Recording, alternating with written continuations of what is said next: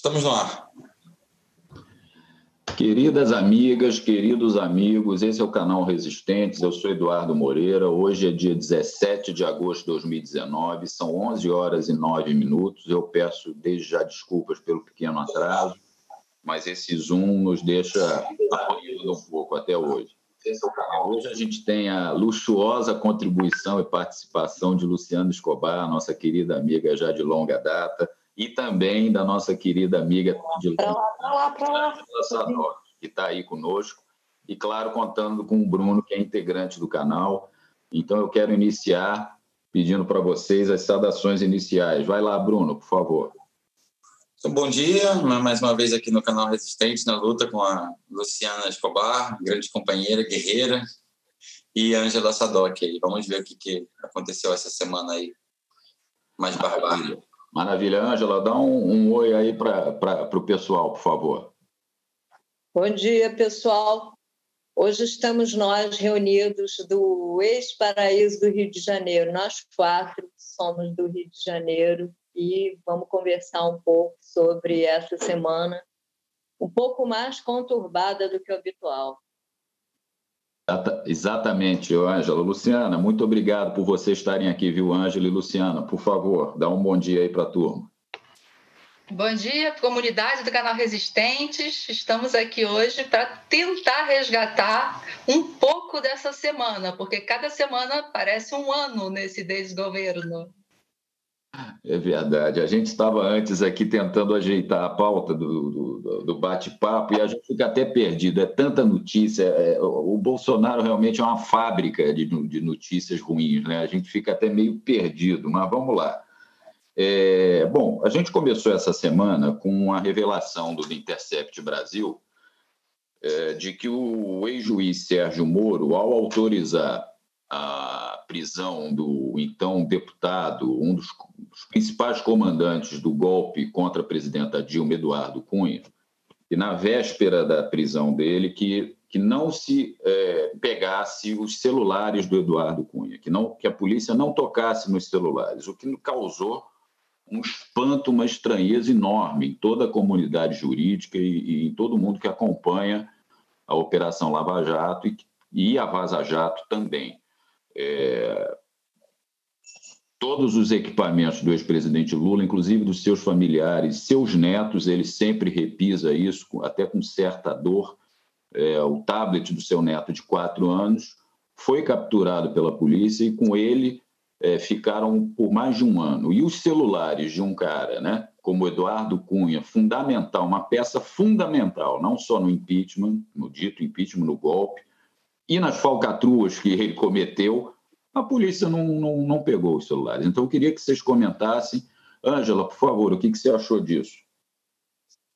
Eu achei um absurdo, achei uma loucura, porque, além disso, tem a questão de que eles nunca aceitaram a delação do Eduardo Cunha, que se propôs a delatar depois de algum tempo que ele estava preso, né? Ele quis fazer uma delação e eles não aceitaram.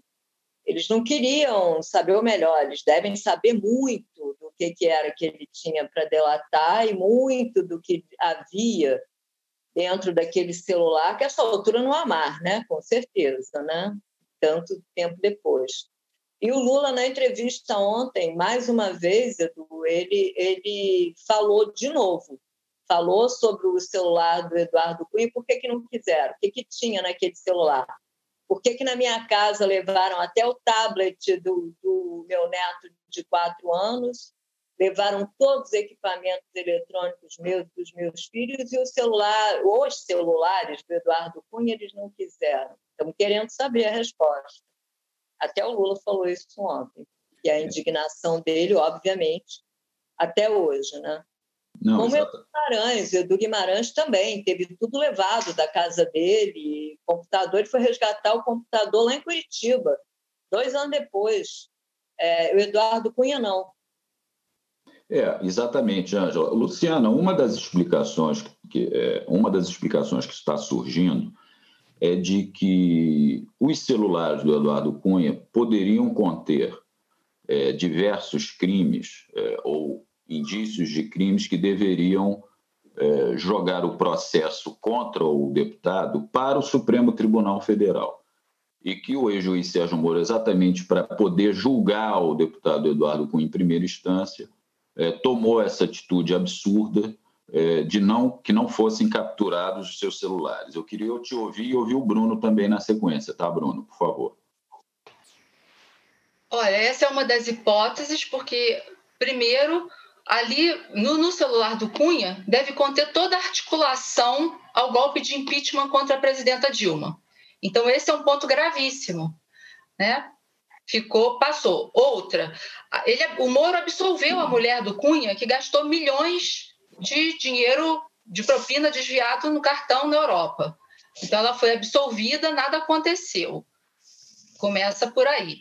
E também o Moro não poderia ficar com Cunha em Curitiba, assim como também não poderia ficar com Lula em Curitiba. Então a gente começa a ver as peças desse tabuleiro, o quanto essas ilegalidades que foram cometidas ao longo da Lava Jato contribuíram para esse golpe onde a gente chegou, onde eles, onde eles armaram para eleger o Bolsonaro e entregar o petróleo brasileiro aos Estados Unidos. Isso fica bem claro agora. A gente só tem que é, conseguir informar isso de uma forma bem simples e didática para que todo mundo entenda. Porque ele prende o Cunha, leva o Cunha para Curitiba, assim como ele leva o processo do Lula para Curitiba, e nenhum dos dois processos deveriam estar em Curitiba. O Moro não tem, não, eles têm, o foro deles não era Curitiba. O celular do Cunha não é, é avaliado, averiguado. Então, toda, todos os crimes que o Cunha cometeu podem ter se perdido para sempre. Então, qual é o intuito dele de retirar o Cunha do cenário depois que ele consegue articular o impeachment da Dilma? Isso é uma grande questão. Né? É uma grande questão. Porque, assim, ele libera a Cláudia Cruz, ela nitidamente usou milhões de dólares desse dinheiro e isso foi comprovado e ela está em liberdade. E, e ele ficou, a gente ficou sem vários esclarecimentos dentro desse processo. É, coisas muito graves. O cara está lá preso, mas ele nem os julgamentos dele ainda nem, nem se, se não passou pelas instâncias também. E ele continua como uma peça fundamental afastada qual é o objetivo disso tudo, né? E a gente está vendo o Brasil ser destruído semana após semana, tudo ser desmontado, tudo ser entregue, as pessoas ficarem sem amparo, mas o início foi esse. É, foi esse. Ele serviu para articular todo aquele impeachment, fez aquela implosão, entra o Temer, cumpre a primeira parte do golpe, entrega esse governo em eleições fraudadas ao Bolsonaro e o desmonte continua.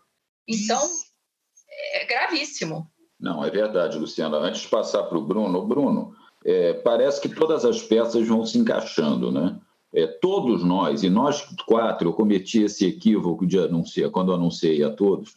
É, hoje a gente está fazendo esse programa mais especial ainda pela presença da Ângela e da Luciana, mas nós quatro somos residentes no estado do Rio de Janeiro. Eu, na, eu e Ângela na capital, a Luciana no, em Teresópolis e o Bruno na Baixada em Nova Iguaçu o Rio de Janeiro passando por um momento terrível, né?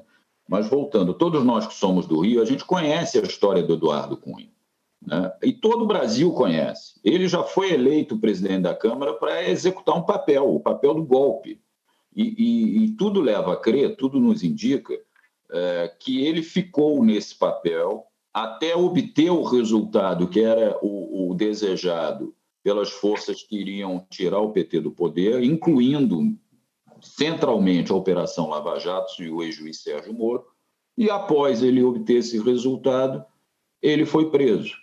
E, e, certamente a não captura dos seus celulares foi para que não que o povo brasileiro não tivesse prova nem conhecimento de todas as articulações que o deputado fez para obter o, o golpe. O Bruno, a batata quente está na sua mão, meu amigo. Bem, é, eu ia falar mesmo isso sobre ele no Rio. Aqui no Rio a gente sabe quem é o Eduardo Cunha desde Furnas, desde essas confusões todas, da Alerj. A Alerj, todos esses esquemas que tem na Alerj, o Cunha já está nisso há muito tempo, essas rachadinhas que tem.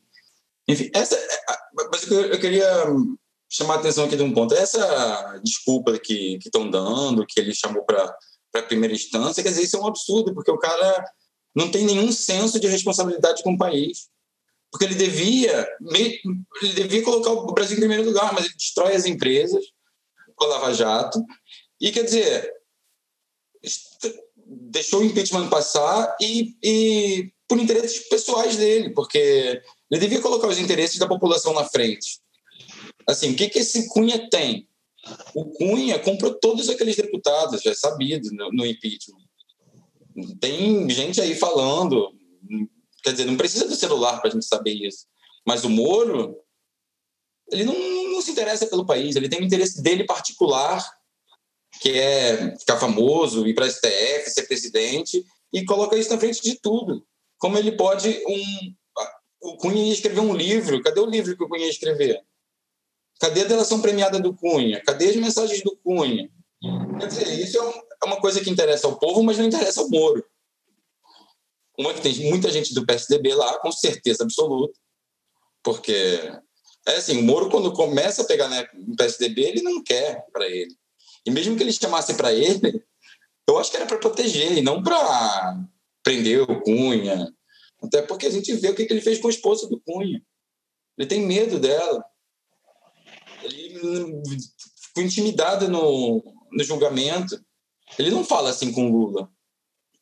Senhora, todo carinhoso, mas com Lula ele, ele, ele tem medo de Eu já vi outras pessoas, o Nassif fala isso. Ele tem medo de dondocas, assim, do Rio, dessa pessoa, pessoal com grana, pessoal influente ele trabalha em interesse particular, não tem condição nenhuma de ser ministro da Justiça, não tem condição nenhuma de representar o país a nível nenhum, nem em juiz primeira instância.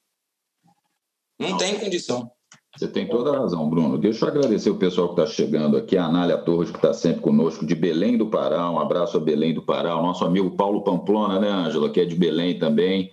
É. É, o Evandro Arigoni, de Engenheiro Paulo de Fronten, aqui no Rio de Janeiro o nosso companheiro lá do grupo de WhatsApp, Isel Pinheiro, bom dia, direto do, baixo, do Baitachão, Alegrete, Rio Grande do Sul, com Lula livre já. É, não, é verdade, Bruno. É, eu estou convencido, absolutamente convencido, que o juiz, o ex-juiz Sérgio Moro, ele ideologicamente ele é muito parecido com o Bolsonaro. Ele é de extrema direita e partindo dessa ideologia, ele tinha um projeto de poder. Ele e o fundamentalismo do, do, do Deltan Dallagnol e para esse projeto de poder alcançar é, é, o objetivo que eles traçaram, o PT tinha que ser tirado da, da, jogada, o Lula principalmente, que é a grande liderança do Brasil, popular e democrática. Agora, por falar em. Eu, já vou te passar, Brunão. Por falar em fundamentalista, a gente não pode passar uma semana sem falar no nosso querido Deltan Dallagnol, né? Eu até, eu até suspeito de que todas as gravações capturadas e que estão sendo tornadas públicas pelo Intercept Brasil e seus parceiros, devem ter sido obtidos do, do, do equipamento do Deltan, porque ele está em todas. Ele está em todas as, as, os vazamentos, o Deltan está lá. Ele é, é campeão né, dos vazamentos e, e, dos absurdos cometidos. Né? É, é, e o que é mais interessante, Bruno, eu já vou, te, vou começar agora por você, que você já pediu para falar. O que é mais interessante é que de uns 15, 20 dias para cá, nem ele nem o ex-juiz Sérgio Moro estão mais contestando a autenticidade das mensagens. Eu, eu, eu sempre gosto de repisar isso. Eles abandonaram essa estratégia. Ou seja, se não estão contestando, é porque o, a, o, o, conteúdo é verdadeiro, né, Bruno? Eu te passo a bola aí para você complementar o, o, que você queria dizer e já entrar nessa. É, eu queria só complementar que isso que você falou do Eduardo Cunha do PT, tudo começou quando quando o PT não quis salvar a pele do Cunha na, naquela, na, na CPI, né? Ele tentou negociar com deputados e falou: ah, se vocês não me derem os votos, eu vou aceitar o impeachment. Aceitou o impeachment. É, é toda essa gente mesquinha que coloca interesses particulares rasos na frente do país. Sobre é. o Dallagnol é mais um caso desses. E ainda por cima ele, ele sabe o que, que ele faz, porque ele não é burro. Ele sabe que ele explora a necessidade das pessoas com esse papo de evangélico.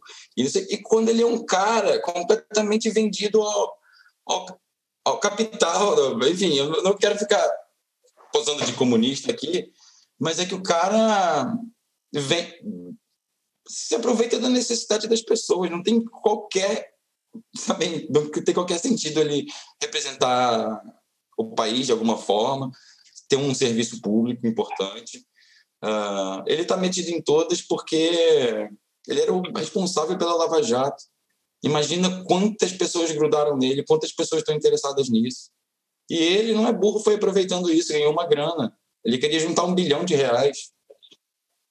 Não era pelo país. Ele queria juntar dinheiro.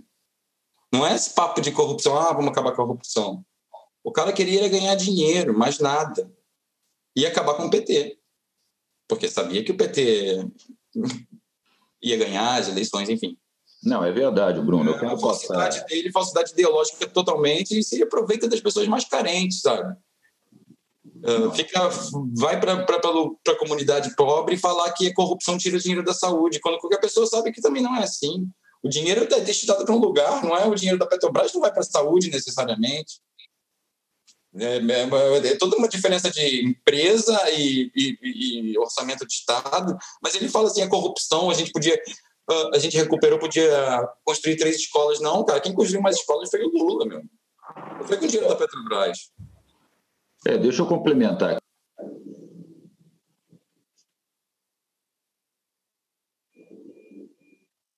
O áudio, Edu, tá fechado. Opa, desculpa, eu vou inverter, como eu disse, eu vou inverter a ordem, a próxima eu vou passar a bola para a Luciana, mas eu quero agradecer aqui ao nosso querido Paulo Pamplona, está aqui no chat, ó. Grande abraço, meu amigo, ele dando bom dia, abraço a todos. O Evandro Arigoni colocou: Moro é bozo de banho tomado. Tem toda a razão, o Evandro. Bruno 08, salve, salve, resistência, Lula livre e São Lula. O José Carlos Santos Calixto está aqui. Bom dia, comunidade resistente Aracaju presente. Beleza, Ara... beleza, Zé Carlos, dizendo que a Luciana é fera. Todos nós concordamos com você. É, Luciana, o Deltan, o Bruno já começou, já iniciou essa, essa esse caminho, o Deltan realmente tinha um interesse diferente, eu acho, que do Moro. Ele tinha interesse de ganhar dinheiro mesmo com a Operação Lava Jato, né? em se alçar como grande defensor do país, combatente, super-herói, combatente da, da, da, corrupção. Mas o que é grave é, é, que a ambição, né, a prepotência tomou conta, a arrogância tomou conta dessas, desses personagens, e eles perdem completamente a noção da, do tamanho deles, inclusive na própria estrutura do Estado um procurador de primeira instância pressionando, é, é, se achando no direito de pressionar o Supremo Tribunal Federal via movimentos é, como MBL, não, Vem para a Rua, etc., pressionando a escolha do relator que iria assumir na vaga deixada pelo, pela morte, até hoje muito suspeita, do Teoriza Vasco, o antigo relator, e pressionando para a escolha do próximo procurador-geral da República. Quer dizer, o cara começou a se achar dono de um pedaço que ele não podia ter. O que, que você acha, Luciana, dessa, desse personagem, por favor? O que eu acho é que o Deltan ele, ele replica o comportamento da elite da onde ele veio. É, então, para eles, isso não tem limite ele só encontrou um, o, o, caminho, que foi o cargo de procurador, que, que, aliás, eu coloco minhas dúvidas né, se ele realmente passou nesse concurso, assim como o Moro. Nós, isso é uma coisa questionável.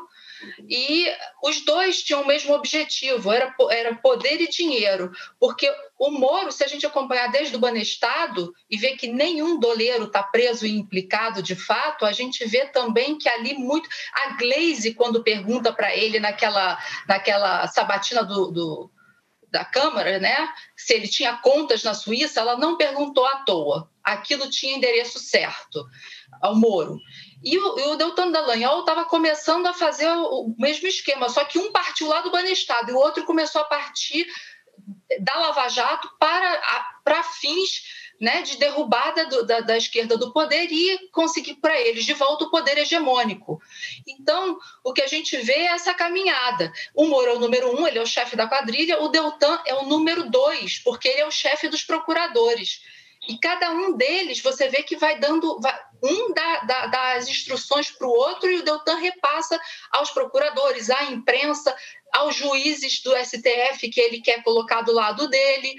É um projeto maligno. E quando aquilo, quando chegou a, a, ponto do Deltan na Caixa Econômica abrir uma conta para fazer uma fundação com o dinheiro da Lava Jato, o dinheiro que seria devolvido de leniências da Petrobras, da Odebrecht, da JBS, aí a gente a gente realmente, a minha ficha caiu completamente, aí eu não tinha mais dúvidas. Eles estavam formando um estado de poder paralelo e iam colocar ele financeiramente fortíssimo, porque eram bilhões de dólares, bilhões. E, e, realmente, quando essa trajetória é interrompida, eles entram em desespero. Mas eles entram em desespero, mas eles ainda têm a narrativa. Quando entra lá a Vaza Jato, aí as coisas. O Glenn traça uma estratégia sensacional de soltando aos poucos as informações, porque vem mais coisa e mais grave por aí. Ele tem um ano de material, pelo menos e aí isso vai começando a desmoronar e eles agora estão em desespero completo. Né? Aí já é uma réplica do que aconteceu com Snowden. O Glenn fez a mesma coisa. Por quê? Porque ele está lidando com muito poder, muito dinheiro e gente muito perigosa. Muito perigosa por trás disso. Então, é, é, assim, é uma forma de proteção a si próprio, sendo que é um risco também, mas ele abraçou o risco nas duas vezes, tanto no Snowden quanto agora no caso do Brasil eles tentam se defender. Você vê que a nossa mídia oligárquica golpista, enquanto ela precisa da reforma da Previdência, da trabalhista, de destruir o povo brasileiro, de colocar as pessoas numa situação tão debilitada que não consigam lutar, que fiquem dóceis, eles meio que continuam é, defendendo a Lava Jato. Agora, por outro lado, ninguém mais consegue defender o, o Bolsonaro e a figura que ele se tornou para o mundo inteiro. Porque nem países que têm a extrema-direita, e a gente vê o Trump, que é um imbecilizado também, mas num nível mais alto e mais controlado, a gente vê alguns países da Europa, nem esses conseguem realmente abraçar as coisas que o Bolsonaro vem fazendo e dizendo no dia a dia, nas reuniões internacionais. E isso é assim, isso tornou-se um problema para eles. Nessa hora, a gente recupera uma, uma, parte importante dessa narrativa. E é com essa parte importante da narrativa que nós temos agora em mãos é que a gente tem que saber trabalhar. E isso é fundamental para ir às ruas, para conversar com as pessoas, para pegar insatisfação na fila da padaria, no comércio, é, mulheres no cabeleireiro, onde quer que estejamos, onde a gente vir o que as pessoas já perderam, estão reclamando, estão insatisfeitas, a gente tem que já começar a explicar o porquê. Porque as pessoas ainda não têm essa noção clara, porque a gente ainda não tem uma Rede Globo detonando completamente o Bolsonaro, a gente ainda não tem as outras mídias oligárquicas é, batendo nele com a explicação. Elas batem porque ele tem uma. O Bolsonaro é escatológico, né? Essa semana que passou, ele passou a semana inteira falando em cocô. Então, pelo amor de Deus, isso envergonha a elite nacional, que já é uma elite subserviente, que já não dá para comparar com elite, uma elite mundial de país civilizado de primeiro mundo. Porque a elite de primeiro mundo não chega a esse ponto. Ela pode estar por trás de coisas terríveis, mas ela não chega ao ponto de colocar um Bolsonaro na frente do país onde elas vivem. E nós chegamos. Esse é o nosso problema. Essa é a nossa grande questão. Como nós vamos lidar com isso, pressionar e não sair das ruas da agora em diante? Não, é verdade, Luciana. Eu quero, eu quero jogar uma bomba no colo da nossa querida Ângela. Está preparada aí, Ângela? A Ângela é uma estudiosa, ela estudou história, está estudando, fazendo curso de filosofia. Então, eu quero pegar o seguinte, Ângela. É, eu vi uma entrevista, não lembro quando foi, dada essa entrevista, de um jurista, um constitucionalista que eu gosto muito, Pedro Serrano, é, para o Juca Kfouri naquele programa Entrevistas, onde o final ficou muito marcado, onde ele emocionou até o Juca Kfouri pela veemência com que ele falou. E ele fala com muita clareza, ele é muito didático, ele diz que o Brasil nunca foi uma nação. A elite brasileira, com exceção do governo Lula e Dilma, quando começou um processo de integração das pessoas, né, quando começou um processo de nação, de formação de uma nação, esse processo foi interrompido mais uma vez, quando João Goulart tinha pensado em fazer isso com as reformas de base, etc. E ele diz o seguinte: a elite sempre quis que o poder político governasse o país para 20% da população. Então a gente tem Bolsonaro, Moro e Deltan Dallagnol fazem. O, o Bolsonaro está com esse projeto, ele fala só para os seus 20%, ataca todos os direitos sociais, direito da previdência pública, ataca os direitos trabalhistas, ataca, ataca a educação pública, saúde pública, ele vai atacar também. Ele quer tirar tudo que o povo tem um mínimo, e mesmo esse mínimo ele quer tirar. E Moro e Deltan são exatamente como o Bruno puxou, eles são parte dessa elite que pensa num país para poucos. Todas as ações que eles promovem são nessa linha.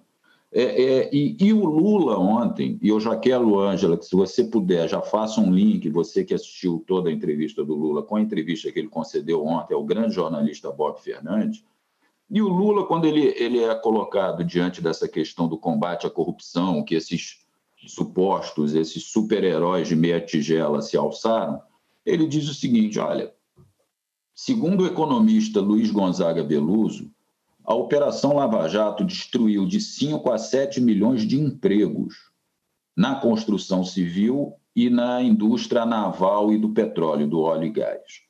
Se a gente pegar, vamos pegar por baixo, 5 milhões de pessoas e, e colocar um salário mínimo de mil reais que cada um ganhasse, isso daria é, mais do que o dinheiro que eles recuperaram é, da, Petro, da suposta corrupção da Petrobras. Então, vejam bem, se cada um dos 5 milhões ganhasse mil reais, a gente estaria falando de um valor superior. Eles destruíram a arrecadação de imposto, destruíram o mercado interno, o consumo, o que, que isso ia gerar na economia do país. E isso é muito grave. Isso é muito pior do que, do que combater. Veja bem, a gente nunca aqui é, é a favor da corrupção. Claro que não, a gente é a favor do combate à corrupção, mas isso não pode significar destruição do país. Ô, Ângela, por favor, o, todo esse bolo está no seu colo. tá bom. É, Para começar, hoje em dia a gente pode falar isso com bem mais clareza, né, por causa da, da Vaza Jato, eu tenho convicção, eu e o Dedê, né, é, que a Lava Jato nunca foi anticorrupção, nunca teve como objetivo ser contra a corrupção.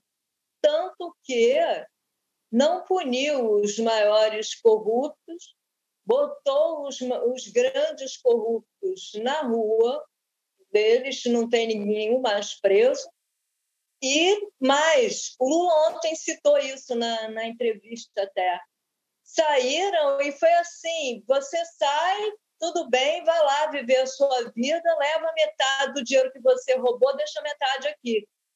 Nesse estilo, e foi mesmo o, o, o, os caras da Petrobras, que nem foram a maioria dos que ganharam muito dinheiro, os empreiteiros e tudo, ele faliu as empresas todas, empresas de várias gerações, né? faliu todas as empresas de construção civil, é, que eram internacionais, né? E, e, e, a indústria naval. Aqui no Rio a gente sente mais isso do que nos outros estados até, não por acaso aqui no Rio é o maior índice de, de desemprego habitualmente nas pesquisas do Brasil inteiro.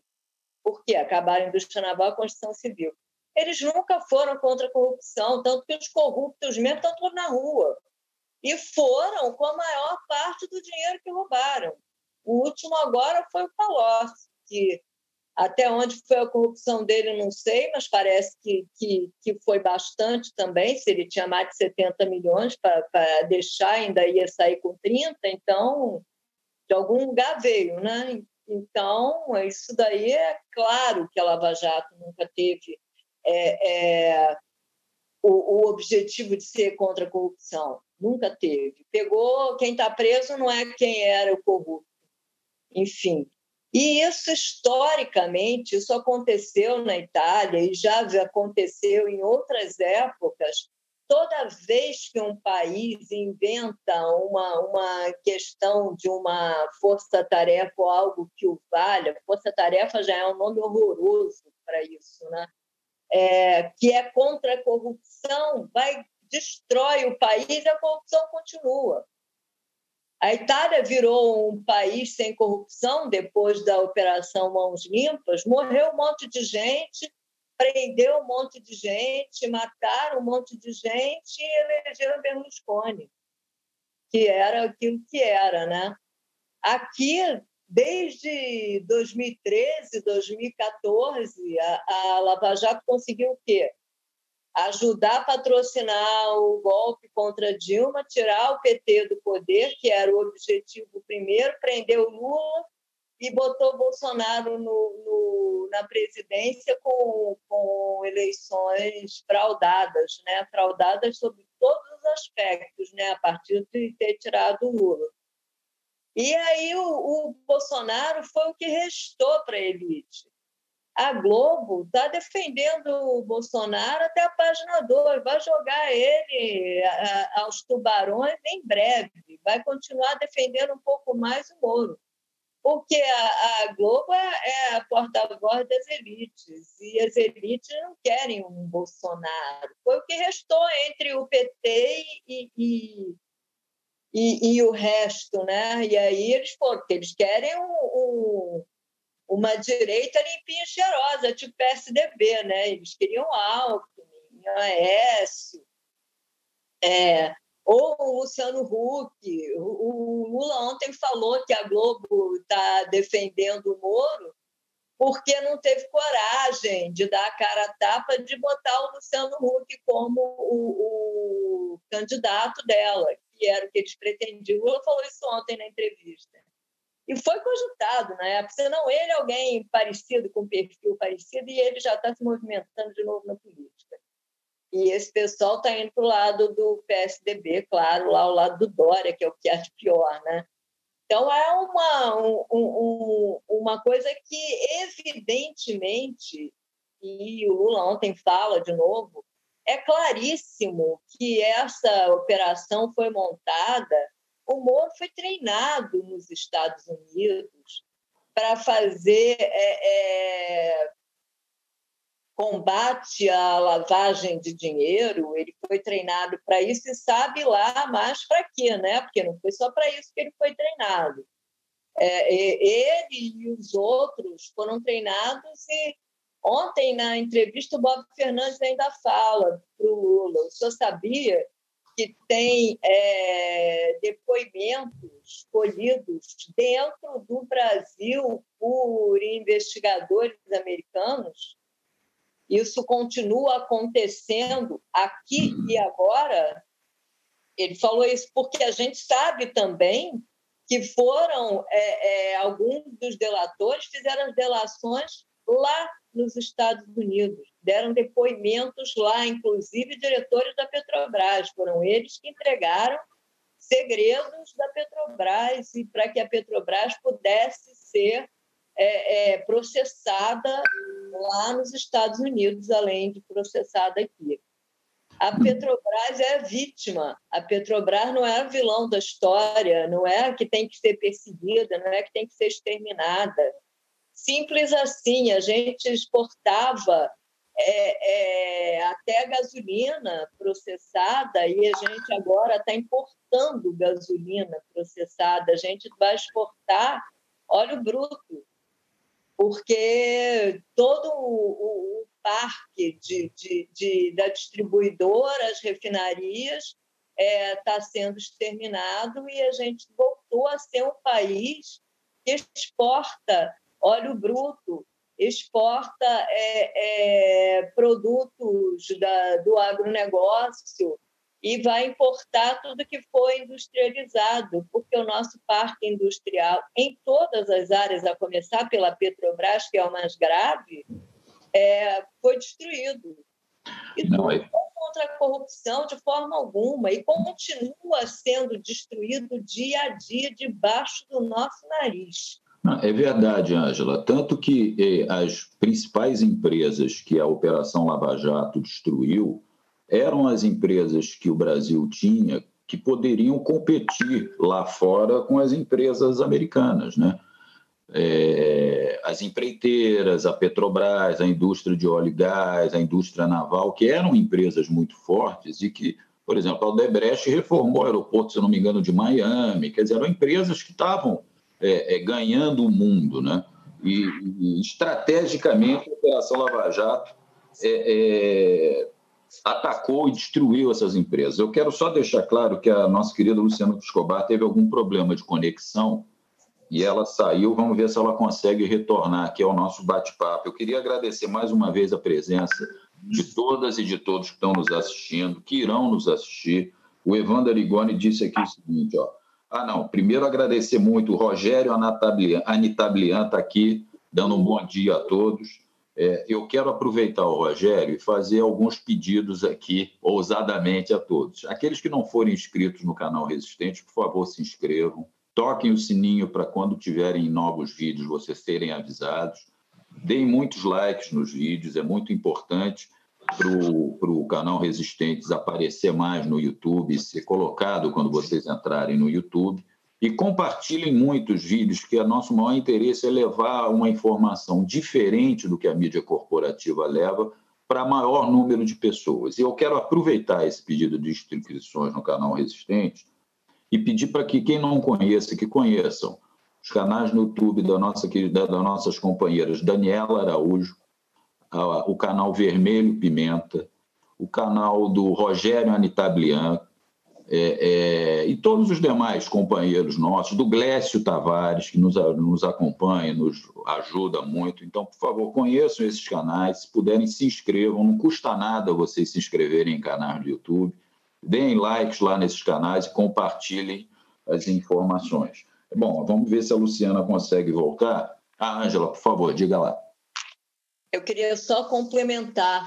Tem o Rogério Matucci também, que teve o canal dele é, aniquilado, começou um novo canal do zero e é um, um ativista brilhante, guerreiro de São Paulo, que acompanha o, o, o Glécio nessas atividades lá de São Paulo e é um, um guerreiro mesmo.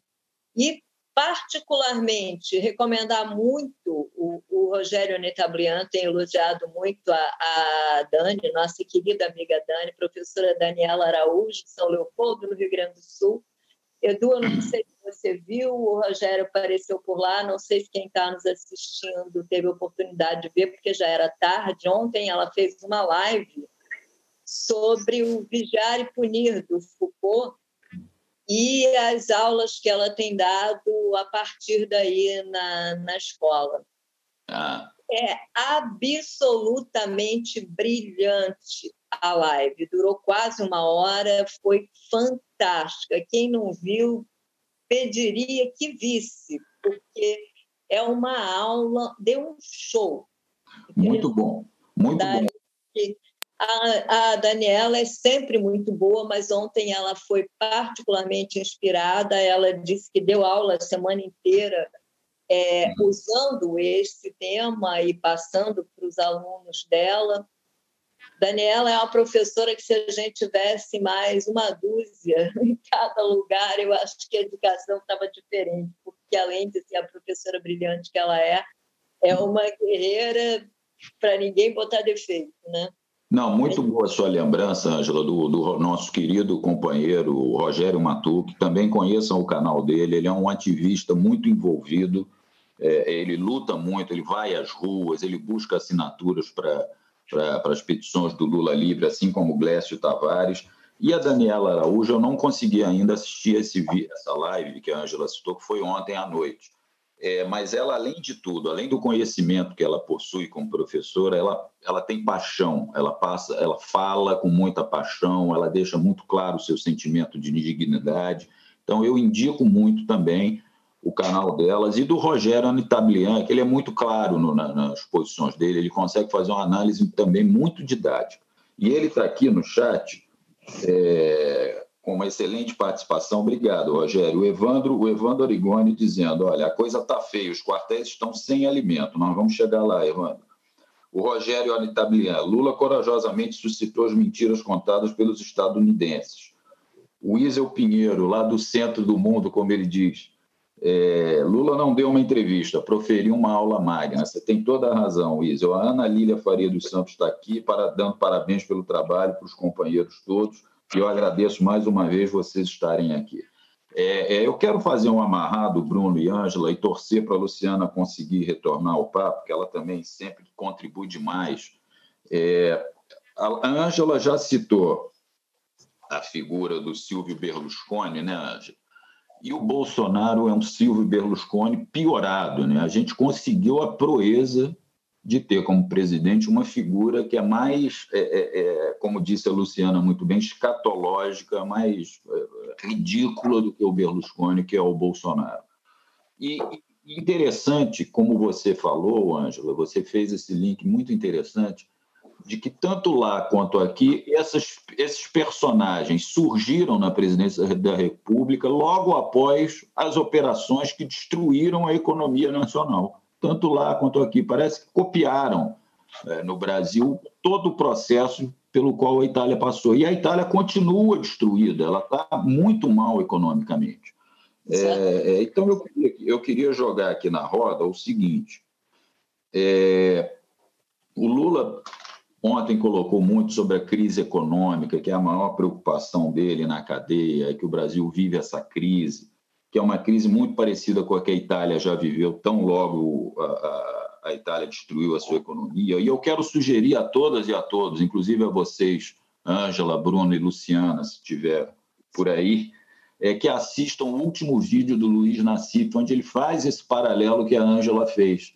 Ele fala da Itália, que a Operação Mãos Limpas na, na Itália destruiu a, a, economia formal italiana, dando espaço para o crescimento da economia mafiosa, da economia informal, e ele fala especificamente na, na, no lixo, no tratamento de lixo na Itália, que é toda feita por máfias, por famílias mafiosas. E no Brasil, ele faz esse link muito, muito importante.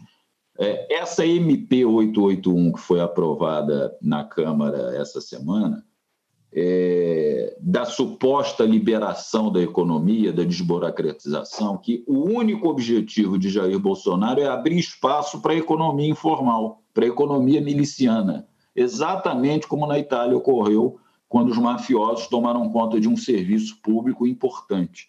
Então, eu queria é, jogar esse link para o Bruno. O Bruno, é, é, fazer esse amarrado aí, essa já citando o Nassif, que pelo que você indicou, você também assistiu, eu queria que você comentasse. E ainda eu vou agregar um ponto que a gente discutiu numa entrevista que eu é, humildemente recomendo a todas e a todos que nós fizemos, se eu não me engano, quinta-feira, com o economista, com o economista professor Márcio Pockman, é, presidente da Fundação Perseu Abramo. E ele concordou comigo, quer dizer, a crise econômica que o Brasil hoje vive é projeto de poder, ela faz parte do projeto Bolsonaro. Tanto que Bolsonaro não fala em crescimento econômico nem em desemprego, nem ele nem o Paulo Guedes. Então, manter o país vivendo uma crise justifica as privatizações, justifica é, é, essa suposta liberação para a economia informal. Ah, vamos criar trabalho, vamos criar ocupação. É, então, por favor, Bruno, pega, essa, pega essa, esse, esse novelo aí, vai destrinchando. E a Luciana me mandou uma mensagem dizendo que ainda está tentando entrar. Eu te agradeço muito, Luciana. Você, num sábado pela manhã, não só ter a disposição de, de, de participar, mas com a sua conexão ruim, ainda está tentando. Te agradeço demais. Estamos aguardando, torcendo para que você volte. Bruno, por favor. É, eu, eu vi sim esse vídeo do, do Nassif. Eu a mesma coisa quando, quando a Angela falou do Berlusconi. Quer dizer, to, todas as medidas do Bolsonaro, a tal, tal, liberdade econômica e tudo que ele tem feito, a liberar armas, é para é, é para beneficiar o interesse dos milicianos que controlam os transportes irregulares, as vans, que, trans, que controlam o gás, que controlam diversas coisas da economia informal, é a economia cinzenta, que ele falou, a economia dos mafiosos lá. Na Itália aconteceu com lixo. O Berlusconi, um, a Itália, eu acho que é um dos países assim que mais, mais entrou em crise na Europa, porque a Itália já foi um país imperialista. E hoje em dia é um país sem emprego para a juventude, para velhos, para todo mundo. Quer dizer, acabou com o país. A, gente consegue antecipar aquilo que, vai, que pode acontecer se a gente não lutar. E eu queria acrescentar uma coisa aqui ao que a, que a Angela falou, que é, que é o seguinte: eles, eu queria deixar uma provocação, na verdade, para esse pessoal que está combatendo a, a lavagem, a, a, corrupção, que é: cadê o Aécio? Cadê o Queiroz? Quem matou a Marielle? Quanta corrupção está atrás do, do assassinato da Marielle? Cadê, quem, de onde veio o dinheiro do Flávio Bolsonaro, da família Bolsonaro? Cadê o combate à corrupção? Se não tem resposta para nada. De quem são os milhões do Gedel? Cadê a delação do Cunha? Ah, não tem nada a ver com corrupção. Aí depois eu quero, eu quero falar assim, a, a, gente antecipando isso que a gente vê a, a, acontecer na Itália, a gente tem que começar a virar o jogo, porque eu lembro assim, um dia antes do impeachment, no sábado, as pessoas estavam trocando mensagem no WhatsApp que o impeachment não vai passar. Não, a gente tem voto no Congresso. E no dia anterior da prisão do Lula, a mesma coisa. Não vão prender o Lula. A gente consegue antecipar as coisas, porque a gente vê as coisas acontecendo, mas a gente tem que se mobilizar mais para não deixar acontecer. Não basta prever, tem que lutar para não acontecer. Não podem destruir a Petrobras. Essa história de privatizar, que você estava falando, não resolve nada. A gente vê, por exemplo, a Vale, que foi vendida a um preço e foi dada no primeiro mês lucrou mais do que o preço que foi vendido. Quer dizer, não, vender a Petrobras que está tá dando prejuízo, então por que, que eles querem comprar? Por que, que a Shell quer comprar? A Shell quer comprar uma empresa que dá prejuízo? É, é um, é um discurso assim, eles querem botar esse dinheiro no banco, na especulação, no mercado financeiro, para vender ações, valorizar ações. É um projeto, é um, é um projeto para poucos ganharem, né, Bruno? É. é para poucos ganharem. É, pessoal, eu queria, eu queria dizer o seguinte, é, Ângela, já vou te passar a bola. A gente está chegando perto do, do tempo final, então eu vou pedir, por favor, se vocês conseguirem, é, que sejam mais breves, porque a gente ainda tem dois temas importantes aqui que, eu, que a gente recolheu para tratar hoje nessa revista. E o Bruno, quando falou dos milicianos, da, do dinheiro da família Bolsonaro, nós quatro eu volto a dizer, a Luciana Escobar estava participando até há pouco, ela teve um problema de conexão e, e, e ela está tentando voltar. E nós quatro, eh, ainda a considero aqui presente sempre, é, residimos no Rio de Janeiro, no Estado. E não há como a gente deixar de falar do governador do Rio de Janeiro, Wilson Witzel, que nessa semana também nos brindou com declarações bolsonarianas, né, típicas do Bolsonaro onde ele foi. É, primeiro, ele foi na UF, defendeu uma tese, parece, defendeu o seu TCC, e imagens nos chegaram, vídeos nos chegaram da polícia é, é, quase que escondendo estudantes ou prendendo estudantes numa sala para que eles não pudessem protestar é, pela presença do, do atual governador. E depois, na terra do querido Bruno, lá em Nova Iguaçu, ele deu um depoimento, ele fez um discurso aterrorizante, onde ele disse que a morte de seis jovens pela polícia, essa morte teria sido causada ou teria caído no colo dos defensores dos direitos humanos. Quer dizer, o governador que defende a política do abate para a polícia, eh, ele acha que a polícia tem que matar a todos que se acha bandidos, porque a pessoa só é bandida quando há um julgamento, quando há um processo penal e uma decisão transitada e julgada determinando que aquela figura é um criminoso. Não é a polícia não, é que pode entrar numa comunidade e escolher aqueles que acha que é bandido e não e sair matando, como defende o governador. Então, eu queria que vocês fizessem, e eu vou começar pela Ângela, um rápido comentário sobre essa figura também nefasta que governa. Aliás, o Rio de Janeiro, a gente volta e meia diz isso, a gente está vivendo talvez o momento mais negro na nossa história, com Jair Bolsonaro, que sempre se elegeu pelo Rio de Janeiro para a Câmara dos Deputados, ele tem o, vamos dizer, o capital político dele muito centralizado no Rio, temos prefeito lamentável que nós temos, Marcelo Crivella, e esse governador nefasto, Ângela, por favor, faça um breve comentário sobre isso. Tá.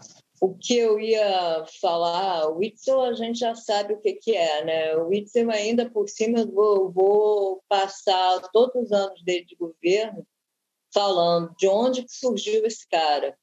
Essa eleição dele, ninguém nunca tinha ouvido falar no cara. Eu fiz pesquisas depois, eu, quando andava de táxi, de Uber, enfim, e eu perguntava para todas as pessoas, todo mundo se perguntava quem é esse cara. Ninguém nunca ouviu falar quem foi que votou no cara o cara foi eleito. Um cara fascistão. Se bobear, é pior que Bolsonaro ainda. Enfim. O que eu estava querendo acrescentar é o Bolsonaro, antes de, de se eleger na, na campanha, no final de campanha e na época da transição, ele dizia e repetia todos os dias: eu vim para destruir tudo isso que está aí. Tudo isso desses governos anteriores, comunistas, esquerdistas, eu vim para destruir isso que está aí. Ele falou isso muitas vezes. Quem votou nele votou sabendo disso. E logo em seguida, e é isso que ele está fazendo. E é bom que se diga que ele não está fazendo isso só com a economia.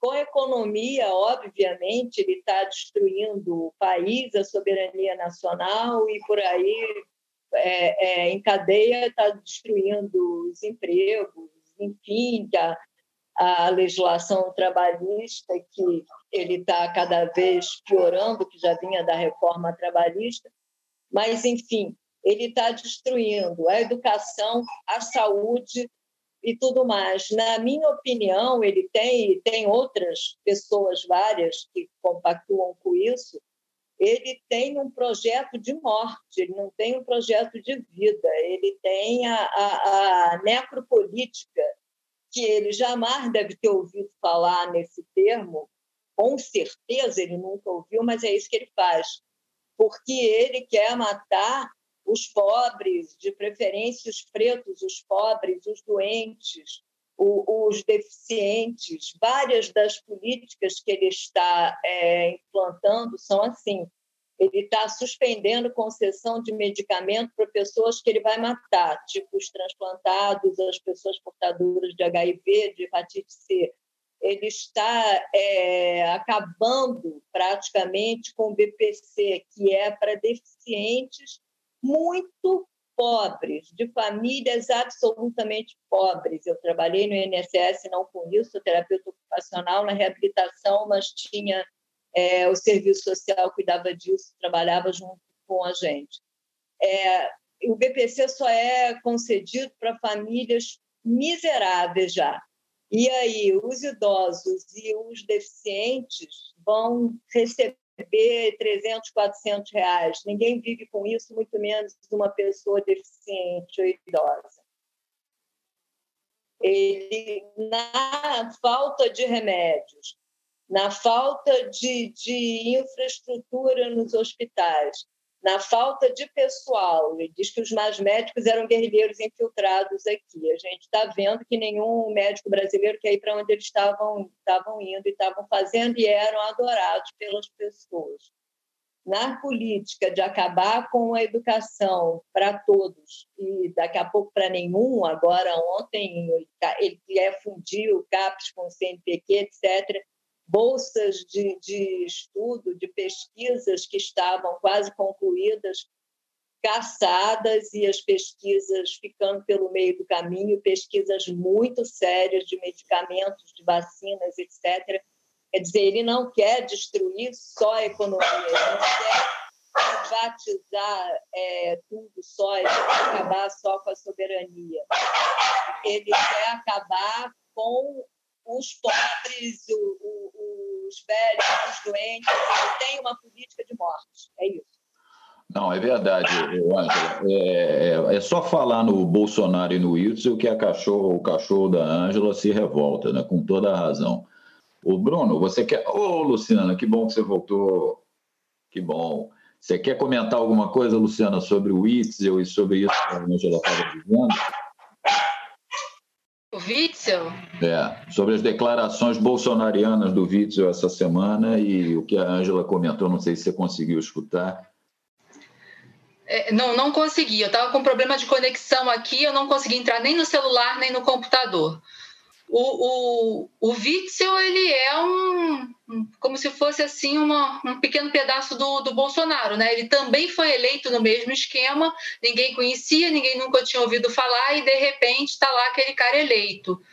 E desde o início ele também repete os mesmos comportamentos, né? Só que a coisa está ficando cada vez pior, porque inocentes, crianças, adolescentes começam a ser assassinados no estado do Rio de Janeiro e uma coisa bárbara. Então, a declaração que ele deu ontem, botando a culpa no assassinato de jovens, no, no, nas pessoas defensoras de direitos humanos, isso é o quê? Replicação do discurso da, da ditadura, né? Que direitos humanos só servem para proteger bandido. E a gente vê esse pesadelo voltando. Então, eles, eles governam, eles têm todos, todos eles têm uma linha fascista de governar pela, é, pelo terror, né? Pelo terror. E ele também não implementa absolutamente nada no estado do Rio de Janeiro. Pelo menos eu não consigo ver nada. É destruição também. Não, é, é verdade. Não... A gente não vê nenhum projeto né, do governo do estado para o Rio de Janeiro que não seja do abate, né? a política do abate. O Bruno, você quer complementar alguma coisa? A gente está chegando no tempo final e ainda queria jogar um assunto na roda que eu acho que é importante. É, só rapidinho. Um, sobre o vídeo, eu, eu, eu, queria, eu só queria dizer assim, como a gente chegou nesse ponto, né? De ter um governador como Dória em São Paulo e como Witzel no, no Rio de Janeiro. É, é aquela imagem clássica na escola pintada com a tinta, não atire aqui a escola. Quer dizer, esse cara um dia vai precisar dos direitos humanos, porque ele vai responder contra crimes contra a humanidade. Ele vai precisar um direitos humanos, vai precisar de um cara falando assim: ah, não, ele era governador e tal. Vai precisar de alguém defendendo ele, porque ele vai responder contra crimes contra a humanidade. Eu não sou o primeiro a dizer isso, nasci vive falando isso. Esse cara vai responder o dia que a gente tiver a democracia restaurada nesse país. Não tem como ficar atirando em população. Esse cara é. Isso é crime de guerra. Nem numa guerra pode fazer isso. Nem na guerra declarada pode fazer isso. Esse é. cara vai precisar dos direitos humanos um dia. Então é. é você tem razão, Bruno. Tomara, né? Tomara que a gente chegue nesse ponto de, de responsabilizar essas, essas figuras trágicas na nossa vida. Deixa eu agradecer aqui a, a presença da Beth BC de Brasília, que está sempre conosco. Ela diz: as palavras de Lula na entrevista com o Bob me deu mais um soco de energia. Simbora. O Paulo Pamplona, o Rogério Anitablian, Clarice Mita aqui dando bom dia, dizendo que o Bolsonaro está seguindo a receita do Steve Bannon. Eu queria, como último tema para jogar a todos, é essa questão do Bolsonaro, e mais uma vez o Rio de Janeiro como é, é, como centro da história. O Bolsonaro ontem fazendo um movimento de intervenção na Polícia Federal, passando por cima do ministro da Justiça, Sérgio Moro, é, trocar o delegado responsável pela Polícia Federal no Rio. Ele tentou fazer isso, se eu não me engano, ou está tentando com a Receita Federal também, ou seja, todos os órgãos que podem chegar nele na família, ele quer domar. Ele quer botar debaixo da asa dele, colocar na mão dele, que é a Polícia Federal do Rio a Receita Federal, podem pegar as, as movimentações financeiras do Flávio Bolsonaro e de todas as pessoas da família que estão envolvidas é, nesses supostos crimes cometidos. Vocês acham que essa tentativa de intervenção do Bolsonaro é, vai gerar reação das instituições? Elas vão se levantar contra o Bolsonaro? É, hoje, aquele nosso grande portal parceiro 247, o padrinho de todos aqui, é, traz a notícia de que delegados da Polícia Federal já pensam em, em se demitir, em renunciar aos seus cargos em conjunto, como uma reação ao Bolsonaro. Como é que vocês acham, primeiro, dessa atitude dele, do presidente, segundo, o que, que vocês esperam das instituições? O Luiz Nassif, já citado hoje aqui, eu vou voltar a citar, ele, ele vê com muito bons olhos, ele acredita que as instituições vão começar a reagir. Então, eu quero saber a opinião de vocês eu vou começar pela Luciana, que passou uma, um, um bom tempo aí sem estar presente. Luciana, por favor. Olha, o que, o que a gente viu foi que no, no início disso tudo, assim, no, no, decorrer desse golpe, as instituições aderiram ao golpe e, vamos lá com a velha expressão, chocaram o ovo da serpente. Hoje, elas se encontram num, numa sinuca de bico e num momento de extrema dificuldade, precisando muito da nossa pressão, da pressão popular, porque se eles continuarem a deixar o Bolsonaro avançar, essas instituições viram abaixo. Ele vai destruir o STF, ele vai destruir o Congresso, ele vai destruir a Receita, ele vai destruir a Polícia Federal. Então, é um momento muito frágil e muito perigoso para essas instituições e para nós que estamos à mercê disso tudo. Então, eu, como Nacif, eu prefiro acreditar que eles vão reagir, que eles precisam reagir se houver, porque assim, ontem a gente dormiu sem, sem saber que a Polícia Federal e a Receita Federal iriam se insurgir. E hoje a gente acorda com essa notícia de que eles estão se insurgindo contra o Bolsonaro. Eu espero que continuem, eu espero que se insurjam mesmo. A gente já vem assistindo o STF derrubar várias das medidas provisórias e das, arbitrariedades do Bolsonaro, e eu espero que, isso, que essa pressão vá mais longe é claro que a gente espera que eles também cheguem ao ponto de libertar o Lula. Só que aí já é uma, uma coisa mais delicada, porque como eles estão no meio disso tudo, eles vão ter que admitir que eles mentiram, que eles erraram, mas eles vão encontrar um caminho. Porque em toda correlação de força, a gente tem poder e contrapoder. Então, eles se embatem nos subterrâneos e, e, de alguma forma, eles vão arrumar um jeito de sair disso. Porque também a sobrevivência deles como instituição está em altíssimo risco. Então, eu acho que é um momento que nós ganhamos a narrativa, mas nós ainda não ganhamos mais do que a narrativa. Nós precisamos fortalecer essa narrativa e ajudar a fazer com que essas instituições tenham força para virar esse momento. E a partir daí a gente vai ter que criar um novo modelo de democracia, um novo modelo de tudo, porque o que passou realmente a gente não, não tem mais como retomar. Não, é isso mesmo, Luciana. Ângela, você quer complementar alguma coisa a respeito dessa questão? Que a gente já está caminhando para o fim aqui, por favor, Ângela. O microfone, o microfone. Ângela, seu microfone está desligado. Seu microfone. Agora, aí. Liguei, liguei, liguei. Pode falar, Ângela. É, o Lula até falou na entrevista também sobre a Polícia Federal, quando Bob Fernandes falou de o porquê da Polícia Federal ter se voltado contra ele lá na República de Curitiba, né?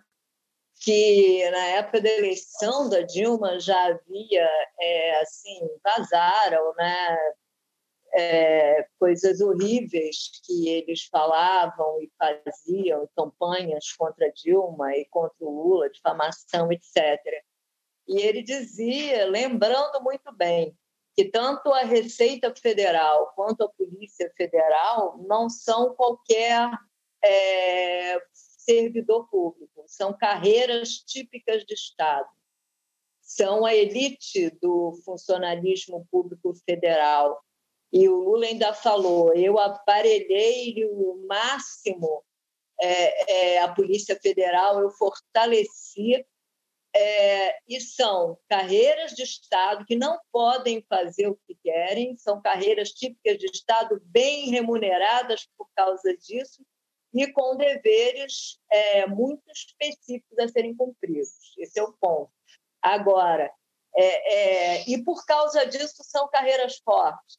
Não, não é a mesma coisa do que você passar por cima de professor, do que você passar por cima de pessoal de saúde, pessoal da, da, das artes, não é a mesma coisa. As carreiras típicas de Estado, como a Receita e, e a Polícia Federal, são historicamente carreiras fortes, sempre muito fortes, sempre é, unidas, é, é, eu acho que eles vão reagir. Eu acho que eles vão reagir sim.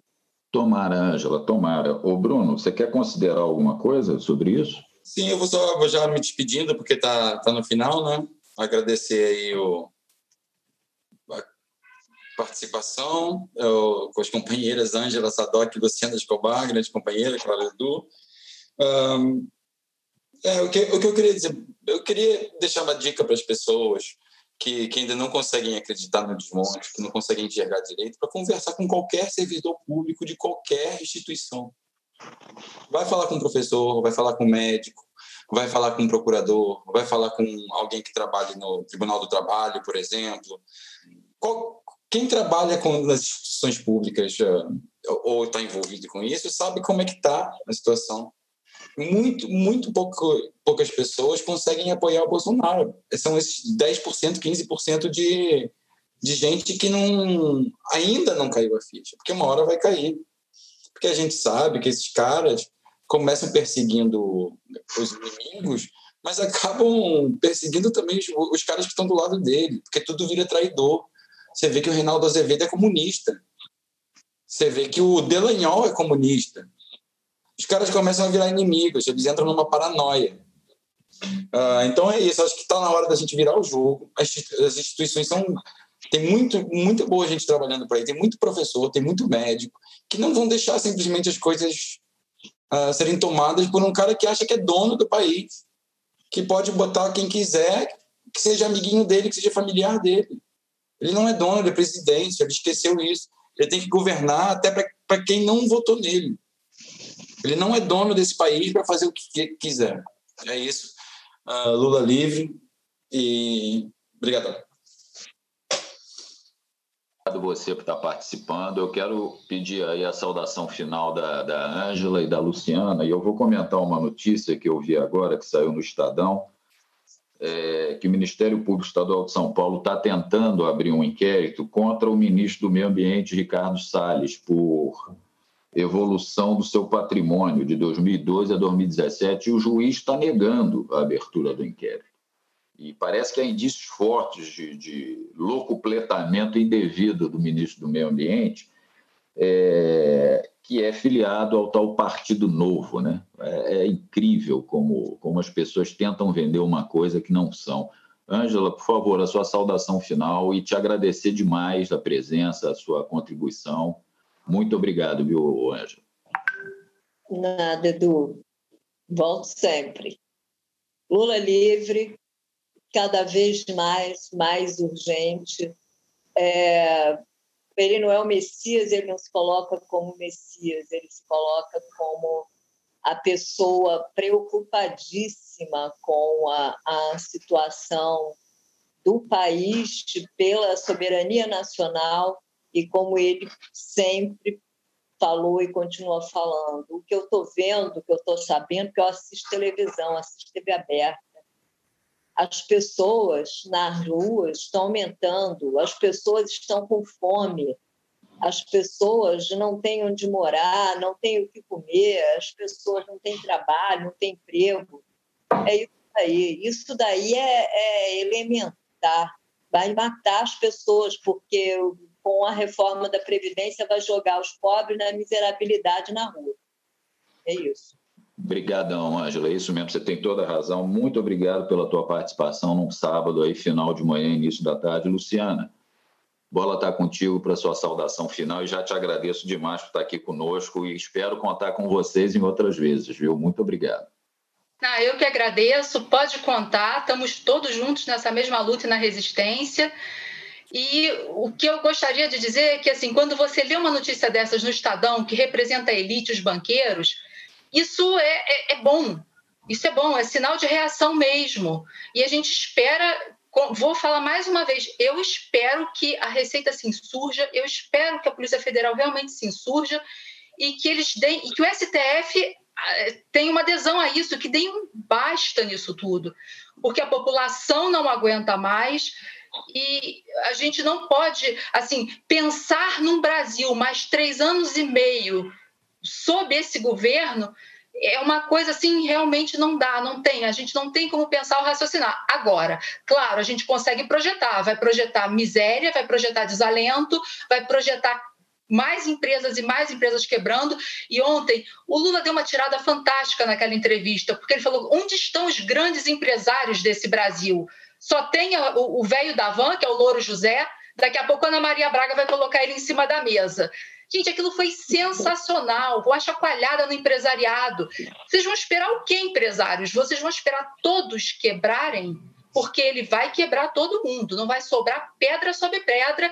E aí eu parafraseio a Dilma Rousseff: não vai ficar nada. Então, é, o momento é nosso mesmo de aproveitar. Povo nas ruas. É isso mesmo. Pessoal, olha, eu quero agradecer a todo mundo que está participando. Lula livre, Todo mundo aí fazendo gesto, Ângela, Bruno, Lula livre. É, é, isso aí, Ângela. Agradecer a todas e a todos que nos acompanharam, que vão nos assistir. Muito obrigado, Bruno, Luciana, Ângelo, é, Ângela, pela participação e até uma próxima vez, pessoal. Tchau, tchau, Bruno. Bruno vai encerrar aí para nós, por favor.